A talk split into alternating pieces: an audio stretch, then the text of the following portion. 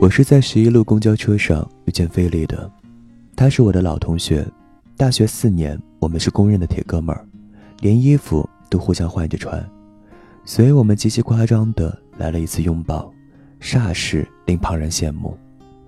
彼此问候才知道我们都在墨西哥，他结了婚，我也有了家，所以我竭尽全力的寻找关于工作、家人、小孩的话题。可惜当初经常秉烛夜谈的我们，似乎少了许多默契，只那么三言两语便结束了。越来越我有点尴尬，看菲里，他也不断的往窗外看，时不时向我挤出一丝刻意的笑容，这情景让我很难受。窗外挤满了抢道的出租车，死死的把我们堵在中央，好不容易爬进一段。刚好又遇上红灯，时间很难熬。好几次挑起话题失败后，我只想赶紧下车。可是前面还有一座很长的桥，而且桥头还有个收费站。有一次为了交过桥费，足足等了四十分钟，所以我很害怕。当然不是因为公交车的堵塞，而是无法面对眼前的非礼。在过桥前的最后一站，我豁然起身奔向门口。临下车那一刻，我赶紧回头跟菲利打招呼，说先下了，以后常联系。他竟然站着，手里提着一大袋食品，爽朗地说：“好，以后多聚聚。”没想到菲利变化这么大，墨西哥真是磨练人啊！明明没什么话说，他还说多聚聚。不过我也不怪他。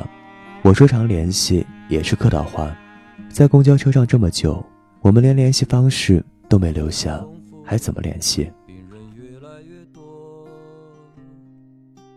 骄阳似火，虽然要步行过桥，但我心里轻松。走一段路总比两个人熬在车上强。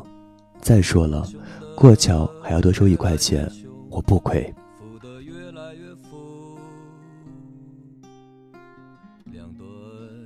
难得步行看看桥上的风景，所以我情不自禁地哼起了小曲，心里盘算着过桥后拿一块钱给儿子买棒棒糖，那家伙一定会抱着我的脖子使劲亲吻。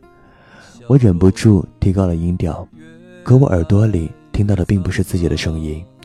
桥对面走来一人，也在使劲哼着同样的小曲。我扶了下眼镜，仔细一瞧，心里重重的咯噔了一下。那人竟然是菲利，他看见我，立马也呆了。他竟然往回走，难怪我下车的时候他站起来了。他宁愿过桥后再回来，也不愿与我一起下车再聊上一段。好不容易才缓过神来，我们互相笑笑，说真巧啊，家里孩子等着吃饭呢，回头见。说完。便逃也似的往前走，谁都不愿问为什么走这么长一段。和菲利擦肩而过那一刻，我分明看见他脸上多了一丝沧桑，一双眼睛老在躲闪。我知道，他不再是当年的他。可是，我还是当年的我吗？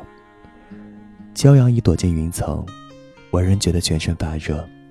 加快脚步，只想赶紧走完剩下这段桥，也不买棒棒糖了，直接回家，拿面镜子好好瞧瞧。收听更多语音，欢迎关注“小时光音乐电台”微信公众平台。这里是小时光，我是马双双，感谢收听，再见。